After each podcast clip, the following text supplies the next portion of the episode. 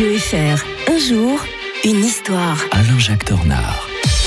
Bonjour Alain-Jacques Tornard. Bonjour Mike. 4 octobre 1986, c'est la date que l'historien de Radio Fribourg a choisi pour nous aujourd'hui.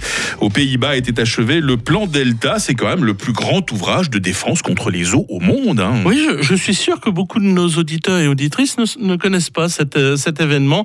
Souvent, vous voyez, on traite dans notre émission d'événements guerriers. Là, c'est Mhm. quelque chose qui est un peu un, tra- un travail pionnier avec la, la montée des océans. Les, les, les Hollandais, euh, les Néerlandais avaient anticipé tout, tout cela euh, dans les années 50. Il faut dire aussi que euh, c'était quand même euh, très dur pour eux. Ils avaient des fois fréquemment des inondations. Et au début des années 50, il y avait eu un raz-de-marée qui avait inondé les terres les plus basses du pays.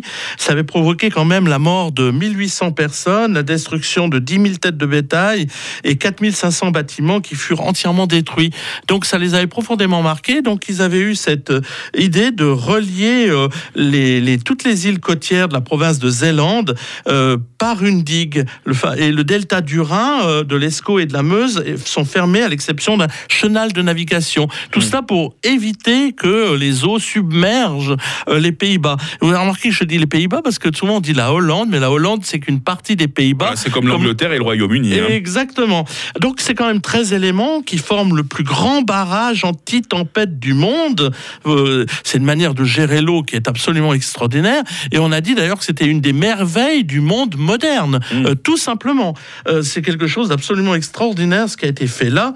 Euh, c'est le, donc ce qui fait d'ailleurs le- des Pays-Bas bah, le delta le mieux protégé du monde. Curieusement parce que vous savez que la, la plus grande partie des Pays-Bas est en fait sous le niveau de la mer. Et donc ça pourrait être extrêmement dangereux. D'ailleurs, il ne faut pas confondre ça avec d'ailleurs la politique des polders. hein. Vous savez qu'on a reconquis des territoires pris sur la cultivables. Voilà, exactement. Et c'est pas du tout cela. C'est là, c'est vraiment le but, c'est de surélever le, le- le terrain. On a, on a, on a, on a créé des dunes artificielles. Ça a été un travail. Et d'ailleurs, maintenant les écologistes contestent cela parce qu'ils disent mais non, il faut, faut laisser faire plutôt la, la nature. Tandis que là, Mhm. on se dit mais on doit travailler pas, on doit pas travailler contre la mer, mais avec la mer, hein, la mer du Nord, etc. Vous connaissez la chanson de, de Jacques, Ber- Jacques Brel, bien entendu.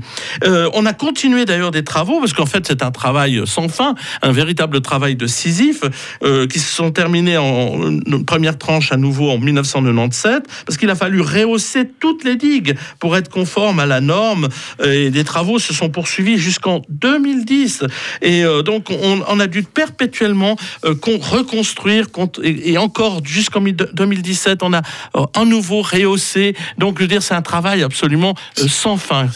Et c'était en 4 octobre 1986, hein, ce travail de titan, le plan euh, Delta aux Pays-Bas. 1789, demain, j'interpellerai l'auteur de la Révolution française pour les nuls euh, à parler euh, d'un événement marquant hein, justement de cette Révolution française. À demain, Jacques Tornard. À demain, Mike.